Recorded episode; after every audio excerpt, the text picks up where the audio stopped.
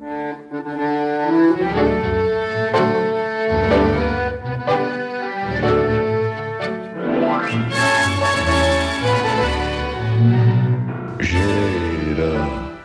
gira.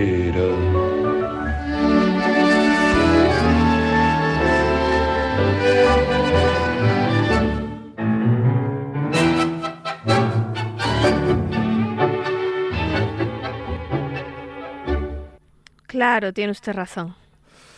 Una razón triste, una razón eh, realmente jodida, ¿no? o sea, eh, yo que de esta guerra, de, bueno, de esta invasión miserable de Ucrania, entiendo poco porque mm, creo que el periodismo no está, o por lo menos el periodismo al que yo tengo acceso no está, no está en su lugar, mm, no está, eh, esta es una guerra que se está explicando Mm, bajo la lógica de la, de la red social, es decir, a base de pequeñas dosis homeopáticas de informaciones no conectadas que impiden, o por lo menos me impiden a mí, tener una visión de relato de lo que es la guerra. Eh, lo primero que debería discutirse, y yo eh, estoy en eso desde hace tiempo, en fin, convencido, es que sea realmente una guerra convencional, o sea, en el sentido, o sea, lo que está haciendo Putin, lo que está haciendo Putin es destruir un país, pero destruir un país, digamos, eh, con independencia de ganar o de perder la guerra, porque a mí me da la impresión de que es completamente incierto e inseguro que eh, Putin vaya a ganar esta, esta guerra y desde luego es completamente inseguro, e incierto que la vaya a ganar que la vaya a ganar eh, Ucrania. Entonces el, asunto eh, adquiere, claro, esa dimensión de empate histórico, pero que, claro, que perjudica evidentemente solo a una parte de, la, de los contendientes, que son los ucranianos. Eh, es, por ejemplo, patético observar, en fin, esos, esos intentos siempre como diría yo, siempre eh, enmascarados, o débiles desde el punto de vista de la autoría o de la responsabilidad que hacen los, los ucranianos de atacar eh, territorio ruso. ¿no? Un dron por aquí, una explosión por allá, un acto eh, claramente terrorista como el de matar a la, a la hija de, de aquel, de aquel eh, rus, rusófilo, que no me acuerdo ahora cómo, cómo se llamaba. Eh, entonces, claro, eso es, digamos, la, la, la reacción mm, manqué de, los, de los ucranianos ante, ante la imposibilidad, lógicamente, de atacar territorio ruso de una manera, o sea, es decir, como los rusos están atacando territorio ucraniano, claro. Ante esos drones que, que estallan más o menos cerca de no sé qué, eh, los, los siniestros asesinos eh, rusos, pues parece, parece, porque tampoco, porque siempre hay que utilizar el parece, pues revientan una, una presa y, dejan eh, completamente fuera de, de cualquier eh, posibilidad de vida, hectáreas, hectáreas de terreno, cientos de miles de personas, etcétera, etcétera, de un golpe. ¿no? O sea, es el, el sentido profundo del, de esta guerra, ¿no? Eh, o sea, eh, es, igual, eh, Putin lo que le interesa es la destrucción de este país, o sea, ¿cuánto, cuánto costará? ¿Cuánto costará reconstruir Ucrania? ¿Cuánto costará? ¿Cuánto costará? O sea, los, los objetivos rusos desgraciadamente se han cumplido y todas esas ensoñaciones de que los rusos van a perder Crimea, etcétera, etcétera, son exactamente ensoñaciones. Ensoñaciones porque además eh, no, cuentan con una evidencia que eso lo transmiten los medios como, como cuando el agua eh, humedece las paredes. ¿no? Todo el mundo sabe en Europa y en América que, que la, la guerra ha pasado a ocupar un segundo plano digamos, en la conciencia de los aliados, ¿no? y que cuando ya estemos insertos plenamente en la economía que cuenta y ya ha amortizado y ya ha, dado por, por, eso, por amortizado el coste de la guerra ucraniana y el hecho de tener ahí un agujero negro en el mundo, como hay otros agujeros negros, pues eh, inmediatamente eh, las economías empiezan a reaccionar con ese con ese nuevo mm, pie quebrado, con esa nueva, con ese nuevo hándicap y funcionan y empiezan a funcionar con normalidad hasta que suceda alguna cosa. Mientras tanto, eso se va eternizando y la destrucción de ese país prosigue, prosigue mediante la lógica, mediante la lógica terrorista más eh, abyecta y más y más eh, salvaje, ¿no? Eso, esa, ese tipo de eh, ese tipo de guerra, yo creo que, en fin, siempre ha habido, naturalmente, este, destrucciones sobre la población civil, etcétera, etcétera, pero todas estaban más o menos vinculadas al campo, al campo de batalla campo de batalla. Eh, pero es que... Eh, hasta, la, hasta la guerra civil española, ¿no? Exactamente. Eh, pero ahora eso ya aparece, pues de repente, pues tenemos conocimiento de que hay una presa en un lugar tal y cual que se revienta, tal. Bueno, y eso, pues, en fin, su, su vinculación con ese, con ese relato, pues insisto que es que es frágil. Pero quizá es, es así con, con, todas las guerras. Si uno acude a las hemerotecas, por ejemplo, y ve las noticias sobre la Guerra Civil Española o sobre la Segunda Guerra Mundial, se da cuenta de que los periódicos también contaban esa guerra de manera fragmentaria. ¿no? Es, es a posteriori o que, que uno tiene relatos más o menos coherentes. ¿no? ¿No le parece? No sé, yo, yo cuando, eh, cuando... Yo siempre veía en los en los, los relatos, digamos, eh, tiene parte de razón Santos en lo que dice, eh, pero yo cuando veía en los eh, relatos contemporáneos sobre la guerra del Vietnam o sobre la guerra de, de Bagdad, siempre había como como lugares desde donde la guerra, aunque fueran los hoteles esos famosos de periodistas que luego han, salido en las películas, o en fin, etcétera, etcétera, ¿no? Que es verdad que después con la, con la película es, se solidifica el, el, relato y el eje, ¿no? Pero había, había un, incluso en la Guerra Civil Española, hombre, todo el mundo sabía que todo el mundo, bueno, todo el mundo, yo creo que las personas identificaban más o menos la ciudad universitaria, el frente, etcétera, etcétera, y sabían que, bueno, que, Madrid estaba defendido por los republicanos, que, bueno, etcétera. había, había una, una, una posibilidad de que el, de que el lector, en aquel caso básicamente el lector, se situara en algún lugar. Digo yo, digo yo porque esto es evidentemente aventurado. En cualquier caso, lo que a mí me parece ahora es que eh, mm, la guerra de Ucrania o la invasión de Ucrania es una sucesión de pequeñas bombas o de grandes bombas informativas, depende del tamaño de lo que sucede, eh, difícilmente cosidas a un, a un hilo, ¿no? Que a veces que a veces yo siempre, eh, por ejemplo, he echado en falta en las crónicas de los corresponsales porque les parece que les da sarpullido esto del yo, ¿no? Esto del yo, de, claro, yo eh, lo que quiero es leer. Eh, hay periodistas que pueden hacer en un momento determinado una crónica valiosa sobre lo que está sucediendo, pero yo lo que quiero es ver el relato de ese, eh, aunque sean fabricios del dongo, es decir, aunque sean personas que no acudan al, al eh, como el personaje de la cartuja de Parma, ¿no? que no, que estuvo en Waterloo sin saberlo, pues mm, eh, aunque sea ese tipo de, relato, digamos, pues que luego en la redacción pues se pone en su contexto y se pone en sus mapas y se pone tal y cual. quiero ver ese quiero ver esos periodistas deambulando, digamos, por el territorio, saber dónde están, qué vida hacen, a qué les van, dónde duermen, cómo tal. Cómo... No, no, no, veo eso. Claro, evidentemente estoy hablando de los periódicos españoles, pero y estoy hablando de los periódicos también americanos, del New York Times, del Washington Post, que los miro, eh, en fin, prácticamente a diario, ¿no? Claro, no estoy hablando evidentemente de, otra prensa mucho más especializada, que quizá efectivamente lo esté haciendo, pero de la cual no tenemos eco aquí, o, por lo menos yo no tengo eco.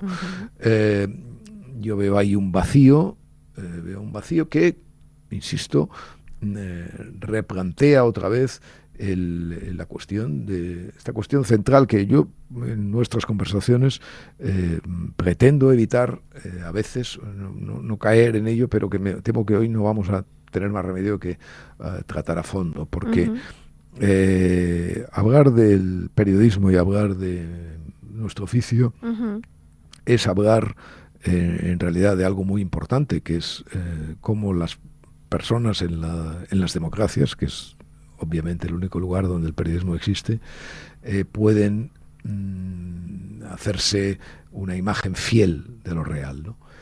y, y, en este sentido la decepción mm, realmente, o sea, la necesidad, un sentimiento contradictorio, o sea, por una parte la, la necesidad de esos relatos fuertes, objetivos, vivos, omnicomprensivos, es cada vez mayor, y eh, la decepción eh, pues es, también, cada vez mayor. Hoy, por ejemplo, para, para ceñirnos a un, a un asunto que trataba el periódico, hoy en su primera plana, ¿no? que es esta esta moda, eh, bueno, esta moda, ¿no? Esta moda eh, dura ya desde hace eh, décadas, ¿no? De, el, de lo políticamente correcto, ya exacerbadamente correcto, aplicado a las palabras que uno utiliza. Por cierto, bueno, hay una, que no es de moda porque, bueno, George Orwell arremetía contra esto ya en en su tiempo, moda. Evidentemente. Eh, por cierto, que hay en esta información del periódico una cosa muy graciosa que afecta a Arcadio y a su vida, eh, porque una de las, una de las eh, palabras que parece que se empiezan, que se han cancelado en ese diccionario de lo políticamente correcto que están haciendo, está haciendo una asociación norteamericana, se da cuenta ahí, una de las palabras canceladas es campo de trabajo. Sí. ¿Eh? Le, he pasado el recorte para que lea. Sí, es, un, es un reportaje de Pablo Pardo sobre la dictadura elitista del eufemismo en las universidades estadounidenses, que es de donde viene toda, toda esta corriente, ¿no? Y, mm. dice que la Universidad del Sur de California eh, ha abolido la expresión campo de trabajo, fieldwork, por sus posibles eh, vocaciones a la esclavitud y a los trabajos agrícolas desempeñados por los inmigrantes. El único eufemismo que se les ha ocurrido es la palabra latina practicum, que es un término que no se ha utilizado nunca en la historia de Estados Unidos, sigue el reportaje. Y continúa. Lo más alucinante es que fieldwork en inglés nunca ha estado asociado a la esclavitud. Una, una cosa es working the fields, que es trabajar en el campo o en los campos, y otra muy diferente, fieldwork, que es como lo define el diccionario Webster, en el mundo anglosajón no hay academias como en España, Francia o Latinoamérica, aclara la nota, eh, y define una fortificación temporal levantada en el campo por un ejército, trabajo hecho en el campo, por ejemplo, por estudiantes para ganar experiencia práctica y conocimiento de primera mano por medio de la observación, la recopilación de datos antropológicos y sociológicos por medio de entrevistas y observación de sujetos en el campo. Así que no hay ni esclavos ni temporeros en fieldwork y tampoco los hubo en el pasado, dice la nota. Esto sucede muchas veces, naturalmente, con las, con las palabras, porque, eh, bueno, pero lo interesante de eso es gracioso de que, mire que hay razones para cancelar este, este libro que, que, he escrito, pero lo que nunca podría pensar es que el campo de trabajo donde estuve, y que es una de las líneas de, de en fin, el quest del libro, eh, estuviera también cancelado ya de salida. Bueno, este asunto de los eufemismos me interesa profundamente hasta el punto de que hace años, cuando eh, daba clases en la universidad, y, bueno, me, me, insistieron en que tenía que hacer la, eh, que estaría bien que hiciera una tesis doctoral, porque en fin, los profesores hacen tesis doctorales y tal. A mí me da mucha pereza hacer una tesis doctoral y además no creo que sea mi, camino en la vida, ¿no? Bueno, todavía me lo puedo replantear, pero en fin, no, me lo parece, no me lo parece. Eh, pero bueno, acepté más o menos, porque acepté iniciarlo y tal, y, decidí que iba a hacer una cosa sobre, sobre el eufemismo. En, aquello, en aquel tiempo eh, no estaba todavía, bueno, lo políticamente correcto eh, actuaba, pero no de esta manera absolutamente obscena y, presionante que actúa, ¿no? Y, investigué, para empezar me di cuenta de que el eufemismo como como figura retórica y como figura moral y como eh, fin, una de las eh, bases de la convivencia, porque así lo es, no, no, tenía grandes estudios, no había estudios, en, desde luego en español no, pero tampoco en inglés, no había muy pocos estudios en aquella época sobre, había cosas más o menos de la filosofía, pero eh, un poco marginales y tal. Y, realmente me encariñé mucho con, con el animalito y, pensé y pensé bastante y pensé bastante en él, ¿no?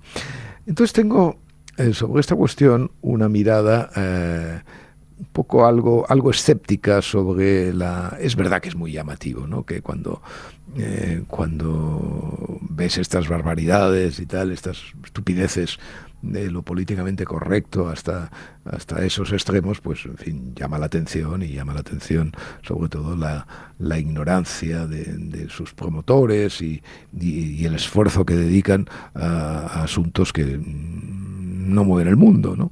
Por así decirlo. Pero bueno, en fin, dicho esto, eh, lo que hay que ver también es eh, la absoluta inutilidad del, de, esos, eh, de esos planteamientos. Y, o sea, el, hecho de que en realidad no, no, significan demasiado. Le voy a poner a usted un ejemplo. una de las cosas que leí en aquel momento y que tampoco, en fin, no sé si eh, no sé si realmente eh, forma parte de una verdad fácticamente establecida, es el curioso itinerario de la relación entre prostituta y puta en la lengua española. Porque eh, prostituta hoy es un eufemismo de puta, pero parece ser que en el pasado era exactamente lo contrario. ¿Ah, sí? o sea, de que el, Sí, sí, de que la, el término a, eufemizar era prostituta y puta era eh, lo contrario, el eufemismo que, se utilizaba. Bueno, esto es eh, parece que es una cuestión que se reproduce en algunas lenguas, ¿no? El carácter dinámico de, los, de, los, de los eufemismos, porque además sucede algo bastante simpático, ¿no? Y es que, que además si se observa, pues claro, eh, se ve rápidamente, ¿no? Que es el desgaste del, del eufemismo, ¿no? Claro. O sea, llega, por ejemplo, el, el, la cuestión está de el, minusválido, el discapacitado, y ahora, ¿cómo se dice? Ahora se dice Creo otra... que es capacidades especiales, ¿no? Exactamente. Bueno, minusválido ya era... Eh, exacto Evidentemente ya funcionaba como un eufemismo, pero claro, como son palabras que están destinadas inmediatamente a tapar, ¿no? a, tapar algo, pues es claro, están en, la intemperie, ¿no? Y entonces la intemperie, pues las, las castiga duramente y entonces las... Eh, entonces hay que poner inmediatamente otra y otra y otra y otra. Esto es una cosa bastante simpática y divertida del animalito, ¿no? Y otra en la, en la cual los... Eh, a veces...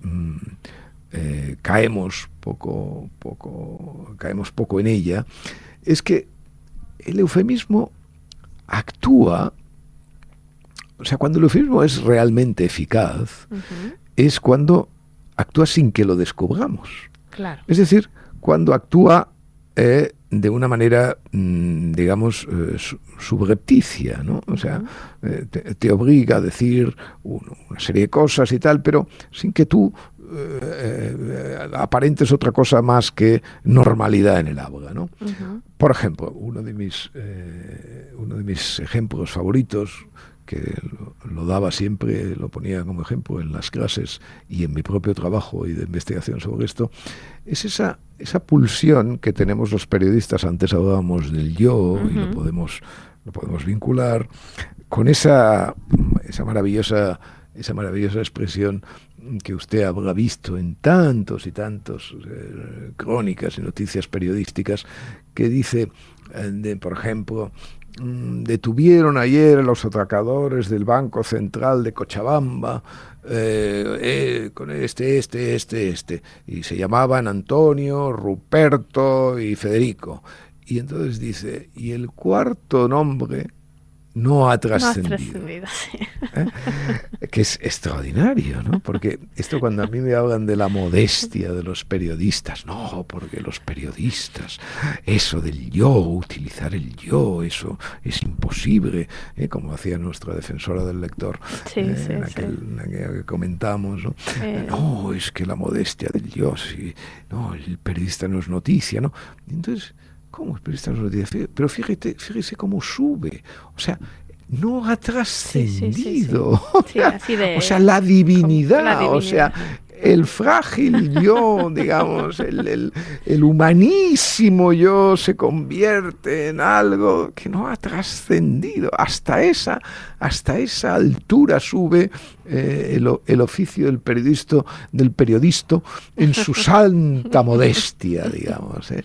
No ha trascendido, ¿no? Eso para evitar, obviamente, decir que no hemos no podido, lo exactamente, que no hemos podido no averiguarlo, que no hemos podido No lo averiguar. sabemos, hemos fracasado. O etcétera, que no se ha somos- publicado, que es mucho más sencillo decirlo somos así. unos mantas, eh, no, no hemos podido saberlo, etcétera, etcétera. No, no ha trascendido.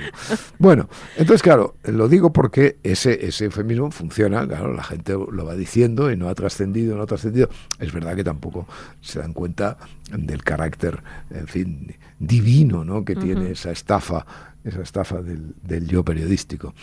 Pero claro, cuando tú dices, no sé, pues eh, eh, fuerzas de pacificación, ¿no? que era una cosa, un eufemismo que se utiliza mucho, ¿no? Para, para por ejército, ¿no? O sea, para, para no decir que estos, que, que estos van a liarse a tiros y tal. Hombre, pues eso siempre se descubre. O cuando tú dices, decías antes, ahora ya no sé, supongo que no se dice ya, lo de invidente. ¿Quién Sí. no ve a un ciego en invidente? Ya, O sea, por lo tanto, mm, en fin, todas esas cosas eh, tienen eh, un efecto, son muy llamativas, son muy vistosas y tal, pero tienen un efecto re- relativamente eh, poco apreciable sobre eh, la vida al margen de las palabras, que al fin y al cabo es la vida que nos conviene. Ahora, eso sí, mm, sirven para eh, exhibir en qué estado mental se encuentra a veces una sociedad y cuáles son eh, sus estrategias, digamos, comunicativas. Y en este sentido, también tenemos la culpa, porque, claro, nosotros hablamos de estas cosas, los periodistas somos geniales, porque hablamos de estas cosas, por ejemplo, de este asunto que le estamos comentando ahora, de lo políticamente correcto, etcétera, etcétera, como si estas cosas nos vinieran dadas. O sea, como si estas cosas estuvieran ahí al margen y nosotros no tuviéramos ninguna responsabilidad en ello. Pero vamos a ver, óigame, el periodismo, el periodismo mm, construye todavía hoy, y luego hablaremos de eso, el marco fundamental de lo real. Entonces, ¿cómo es posible que usted pretenda que eso, o sea, su, su decisión no influye sobre ese marco hasta el punto de construirlo? Sí, claro que influye. Por ejemplo, si los periodistas se negaran a utilizar eufemismos, es decir, si los periodistas aplicaran a sus informaciones una regla muy elemental y es que el periodismo debe eh, escribirse con las palabras de todos y no con las palabras de los grupos sectoriales implicados en cada descripción de la realidad, es decir, con las palabras de los, eh, de los discapacitados, con las palabras de los eh, políticos, con las palabras de los deportistas, con las palabras de... lo- No, o sea, el periodismo se ha de escribir con las palabras de todos, con aquellas palabras que gozan del consenso general más allá de los intereses de los grupos. No se puede, no se puede escribir un periódico en función de los intereses de los grupos, porque evidentemente eso supone eh, vulnerar uno de los principales acuerdos entre el periodismo y la sociedad, que es que el periodismo en efecto se ha de escribir con las palabras de todos. Parece elemental, ¿verdad, Santos? ¿No le parece? Tan, tan elemental que mis mejores maestros era justamente en lo que incidían siempre en sus clases Bernardino y Hernando, Pedro Sorela, siempre eh, a la caza de ese eufemismo que había que desactivar y convertirlo en, eh, en palabras concisas y precisas. Claro, como el, el, eh, una de mis de las muchas y preclaras aportaciones que he hecho al conocimiento de la cultura contemporánea y sobre todo a la descripción de las cosas que pasan, que es mi oficio, ese es ese papel del, del intelectual como TEDx, ¿no? O sea, o sea el, el- el- el intelectual es un TEDx, el intelectual va por ahí desactivando artefactos, ¿no? Artefactos que, que, hacen daño o que, o que por lo menos confunden a la realidad, o sea, con independencia, eh, confunden la realidad, quiero decir, o sea, con independencia de su, de su daño, de su carácter dañino específico, que a veces es difícil de, de, precisar. Pero eh, encontrarse ese animalito, verlo, quitarle la espoleta, desactivarlo y dejarlo, bueno, pues eso es la función, esa es la función del intelectual. Bueno, estoy muy cabreado en todo caso. ¿Ah, sí? ¿No lo parece? Eh, esta mañana con, mi, con, mi, oficio. no, mi oficio, bueno, quiero, todavía no he acabado, es que, eh, lo lamento, pero todavía no he acabado. Ah, bueno, bueno, bueno. Vamos a ver, eh, también otro, otro recorte que le he enviado esta mañana, eso de la, el informe ese del del BBVA, ¿no? sí, de la Fundación BBVA, un estudio sobre pautas de consumo y de información se llama el, informe. ¿qué, dice? Dice que eh, la percepción de los medios eh, es positiva y que la gente, el 75% de la población considera muy importante estar informado eh, eh, desde los medios de comunicación, digamos, tradicionales, ¿no? Los periódicos, la radio, las, televisiones. Esto frente a Internet. Eso era lo que quería que le dijera. Sí, sí, pero vamos a ver, es que... Eh, bueno, esto va muy bien porque así el BBA, el sigue poniendo publicidad en los periódicos, con lo cual estamos encantados. y por muchos años, ¿no? y con él, pues todos los bancos que nos, nos pagan la nómina todos los meses. Eh, pero vamos a ver. Mm, Hay una parte que dice de la irrupción de Internet, también quiere que... Sí, sí, pero es que, claro, es que, es que vamos a ver, vamos a ver, vamos a ver. O sea, naturalmente que los medios de, de comunicación, los medios de comunicación son el alimento de la conversación mm, en las redes y del 13% ese de ciudadanos que están en Twitter o de las otras redes sociales, etcétera, etcétera. Conversación siguen, evidentemente, siguen eh, procurándola los, los medios. ¿no?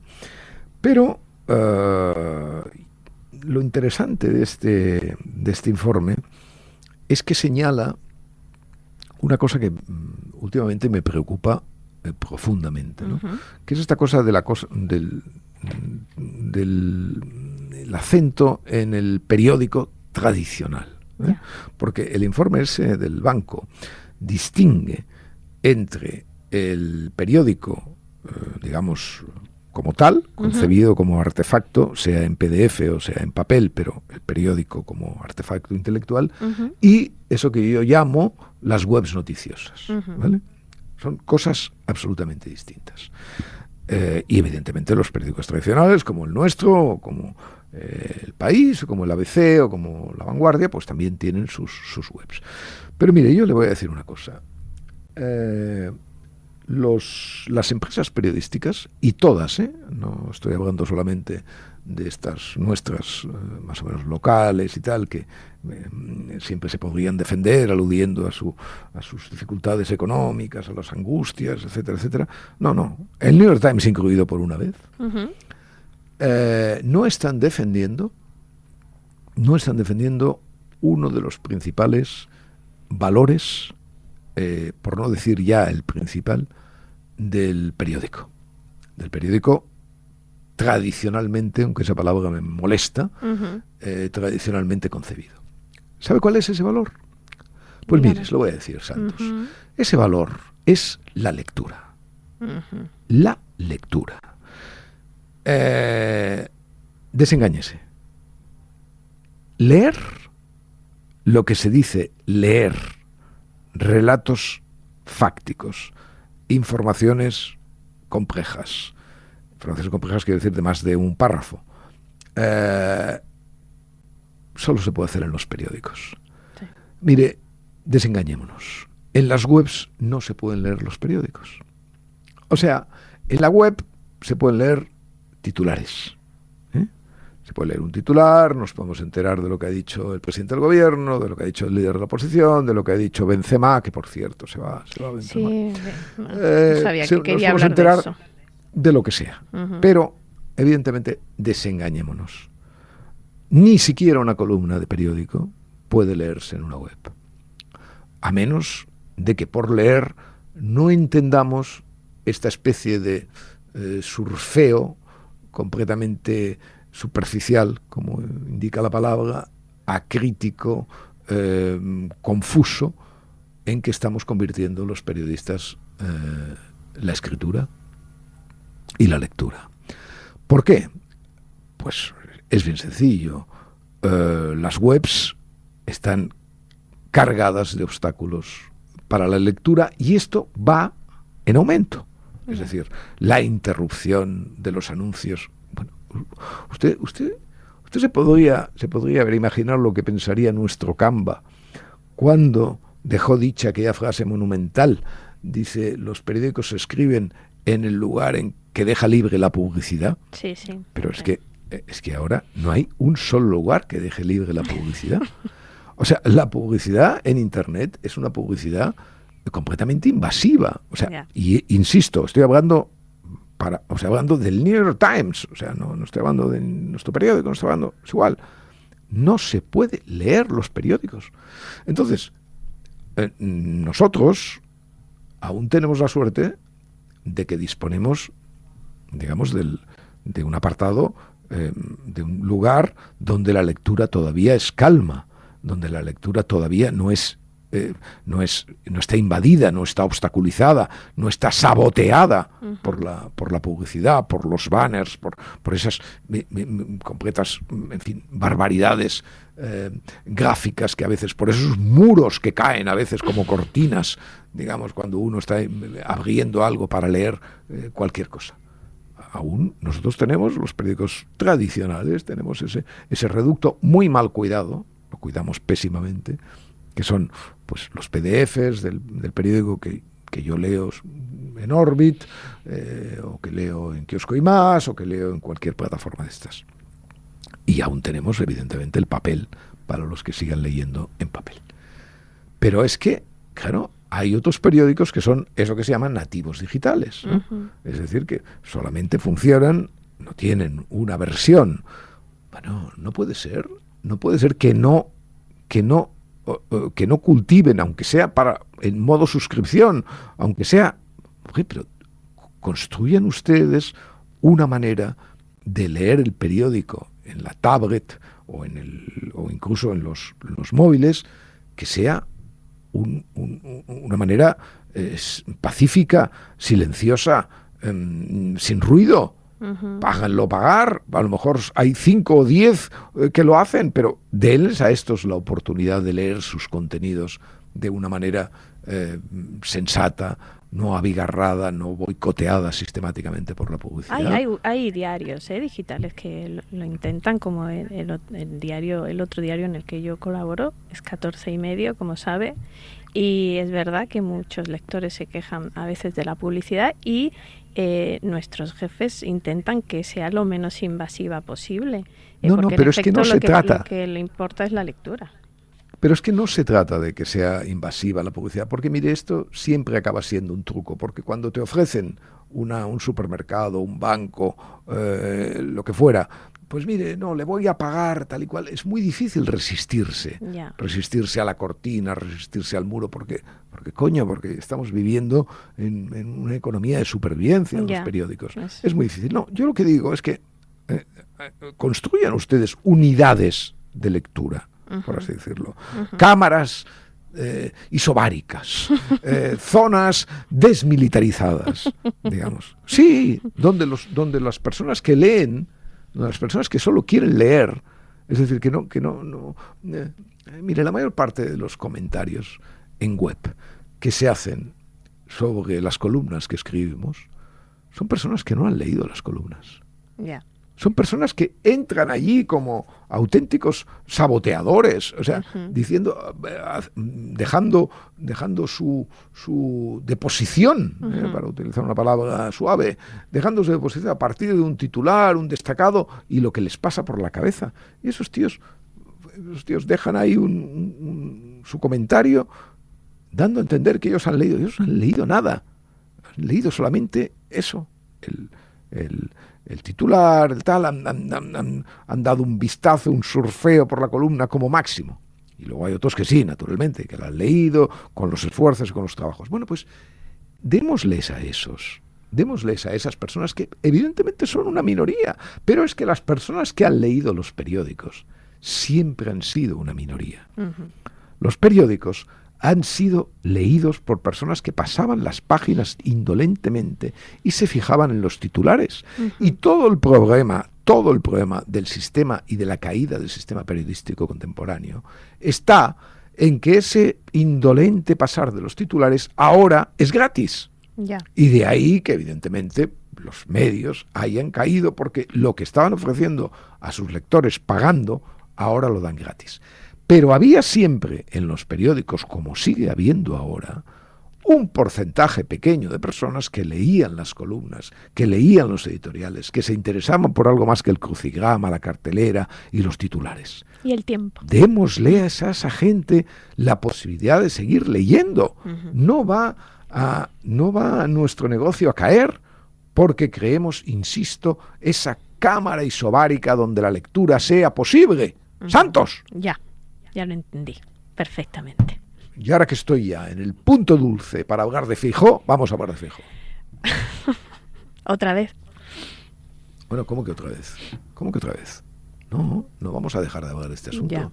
Vamos a ver, no vamos a dejar de hablar de este asunto porque este asunto es completamente serio. Eh, el señor Feijo eh, dijo ayer en Onda Cero que eh, dejó dicho, por, así decirlo, más que dijo, que su candidato a la alcaldía de Barcelona es el independentista Trías. Ya. No, ya no. Ah, claro, usted. ya que ya lo, vi, ya lo vi. Sí, claro, pero le molesta que le diga estas cosas. A usted le molesta porque. Sí, sí, porque le molesta, porque todo el mundo que nos oye sabe hasta qué punto le molesta Santos que yo le recuerde esto. Porque tiene usted, porque tiene usted mucho de qué arrepentirse. ¿Yo? ¿Yo? Sí. Yo no me arrepiento de, nada. Rien, de rien. No, yo no regrette rien. Para nada. qué, acento, qué acento. Bueno, vamos a ver. a ver. Este, este asunto es de una gran seriedad es decir, de una gran seriedad. Eh, la razón mm, por la cual el Partido Popular va a permitir que eh, el señor Xavier Trías sea alcalde de Barcelona es inexistente. Salvo, salvo, que digamos que el señor Fijó, como yo he escrito muchas veces por otra parte, eh, siempre acude a la vanguardia, al periódico La Vanguardia y a la sede social de La Vanguardia para saber qué es lo que tiene que hacer en esta vida. ¿Eh? Y lo que La Vanguardia le, eh, le, dicta en estos momentos es que Xavier Trías tiene que ser el alcalde de Barcelona. Eso la vanguardia lo ha hecho desde que empezó la campaña. Su apoyo mm, manifiesto, acrítico, entusiasta eh, a Xavier Trías ha sido evidente para cualquiera que haya leído, incluso haya surfeado, cosa que no es difícil, por ese periódico. Entonces, eh, yo he dicho miles de veces, eh, con riesgo siempre eh, de ser malentendido, que el señor Feijó viene a Barcelona y siempre va a dos casas. Una la del Círculo de Economía y otra la del Diario La Vanguardia. En estos momentos, esas dos casas, que son la representación más obscena del Cobri, Caixa Cobri, naturalmente apuestan por, eh, por Trías para que sea alcalde de Barcelona. El por qué hacen eso, bueno, mm, está vinculado con otras causas mucho más vastas, como son la complicidad de parte de la burguesía eh, catalana con el proceso independentista y sobre todo con el chantaje del proceso independentista, porque al final a ese mm, tipo de gente, por llamarle gente, el, proceso acabó interesándolos en la medida en que fue palanca y chantaje de la mejora de sus condiciones económicas. ¿eh? Del hecho de que ellos siempre, sí, sí, nosotros eh, nos mantendremos vigilantes ante el proceso, pero claro, necesitamos cobrar. ¿eh? Esto es el mensaje que siempre han transmitido a eso que llaman Madrid. ¿eh? Sí, sí, porque claro, el sistema de financiación debe arreglarse, porque, en fin, etcétera, etcétera, etcétera, etcétera. Bien, eso por una parte. Ir a buscar al diario La Vanguardia la doctrina de lo que debe hacer. Eso es lo que hace Feijóo. Pero hay una segunda cuestión, muy, muy importante. Eh, el Partido Popular está embarcado en una operación de convicción a sus electores de que no van a gobernar con Vox. O que van a intentar no gobernar con Vox, porque van a intentar hacerse fuertes, digamos, en los votos necesarios para que una abstención, más o menos, de algunos partidos pudiera darle esa frágil mayoría a Sergio. Es decir, en el, fondo están por algo que el Partido Popular mm, había dicho tímidamente en algún momento, y es que si en la mayoría eh, política de las próximas elecciones, pues, en fin, no se llega a un a un resultado nítido, pues eh, la abstención del Partido Socialista podría eh, significar que un gobierno, pues más o menos de la, de la minoría mayoritaria. ¿no? Y al revés, hay que recordar en este sentido que el señor Rajoy fue presidente del gobierno la última vez gracias a la abstención socialista. Es verdad que era una abstención mm, que dio lo que dio, porque inmediatamente el señor Sánchez organizó al cabo de, los meses la evacuación del señor Rajoy de la, de la presidencia en razón de esa frágil mayoría. Pero digo que hay siempre una beta en el análisis de, este tiempo de minorías mayoritarias por parte del Partido Popular, hay un análisis que dice eh, un acuerdo entre el Partido Popular y el Partido Socialista a veces puede ser necesario en los asuntos trascendentales. Y eso hay mucha gente eh, en España que lo apoya. Yo lo apoyo. Es decir, yo apoyo que el Partido Socialista y el Partido Popular voten juntos y, gobiernen juntos. Yo soy un hombre de la gran coalición. Sí, sí. por supuesto, por supuesto. Antes que el Partido Popular y el Partido Socialista gobiernen con lo peor de sí mismos. Es decir, con Podemos y con Vox. Muy bien, eso hay mucha gente razonable que lo dice. ¿Qué es el viaje ese que siempre está viajando y moviéndose al centro del señor Feijóo? Bueno, eh, pues sería efectivamente en buena parte el acuerdo con los eh, socialistas. Bueno, pues ¿qué es lo que destruye, qué es lo que destruye eh, esta inminente, esta inminente erección del señor Trías a la alcaldía de Barcelona gracias al Partido Popular. Bueno, pues destruye salvajemente y de una manera tajante todo ese discurso. Ya. ¿Qué es esa? ¿Qué es?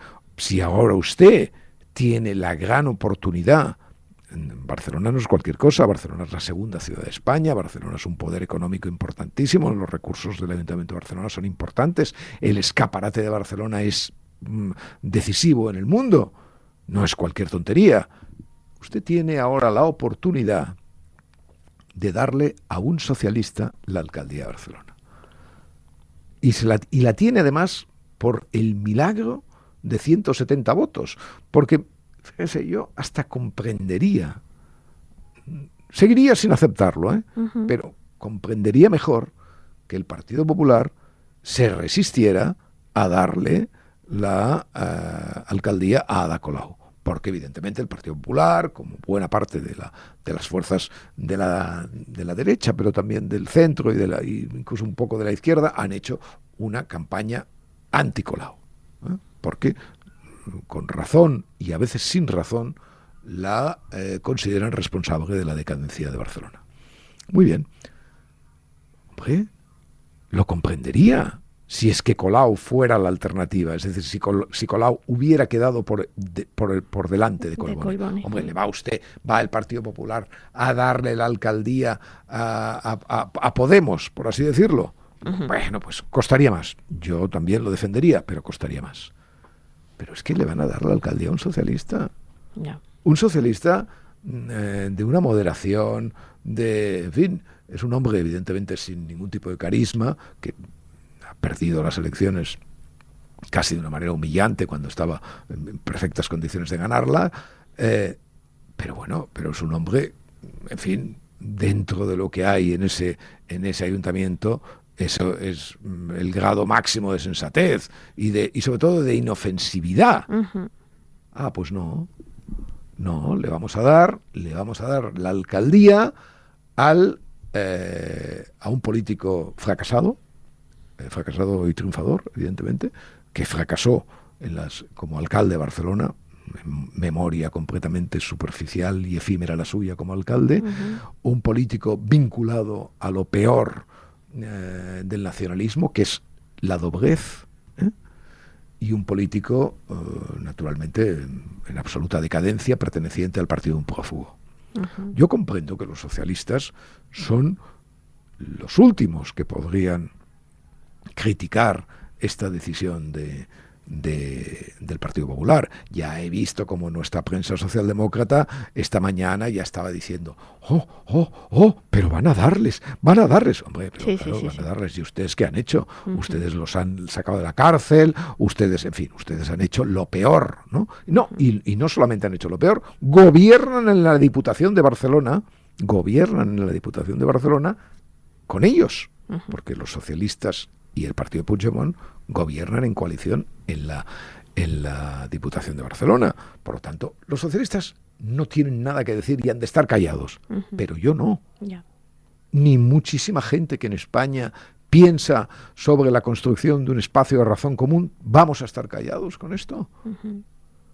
Y espero además, eh, en fin, que, mm, digamos, deje en este periódico yo de decirlo en solitario, ¿no? porque mm, ya está bien. O sea, el titular real de esta operación es que el Partido Popular da la alcaldía de Barcelona a un alcalde independentista. ¿eh? Y vamos a ver eso, cómo se fragua y cómo se trasiega ¿eh? en plena campaña electoral. ¿Cómo le molesta todo esto, no, Santos? No, no me molesta, me interesa todo lo que dice, como siempre. Eh, ya, bueno. Eh, cómprese las gafas de Apple, a ver si... Ay, no, me van a marear. Yo no soy nada moderna para eso. ¿Usted se las va a comprar? Uh, no, son muy caras. No, eh, excede completamente de mi presupuesto, pero de todas maneras eh, creo que Tim Cook, ese segundón, eh, se ha vuelto a equivocar. Eh, el mundo en estos momentos mm, pasa más por la inteligencia artificial que por la realidad aumentada. Pero en fin, Santos. Dígame. Al mundo, al mundo, al mundo, al mundo nada le importa.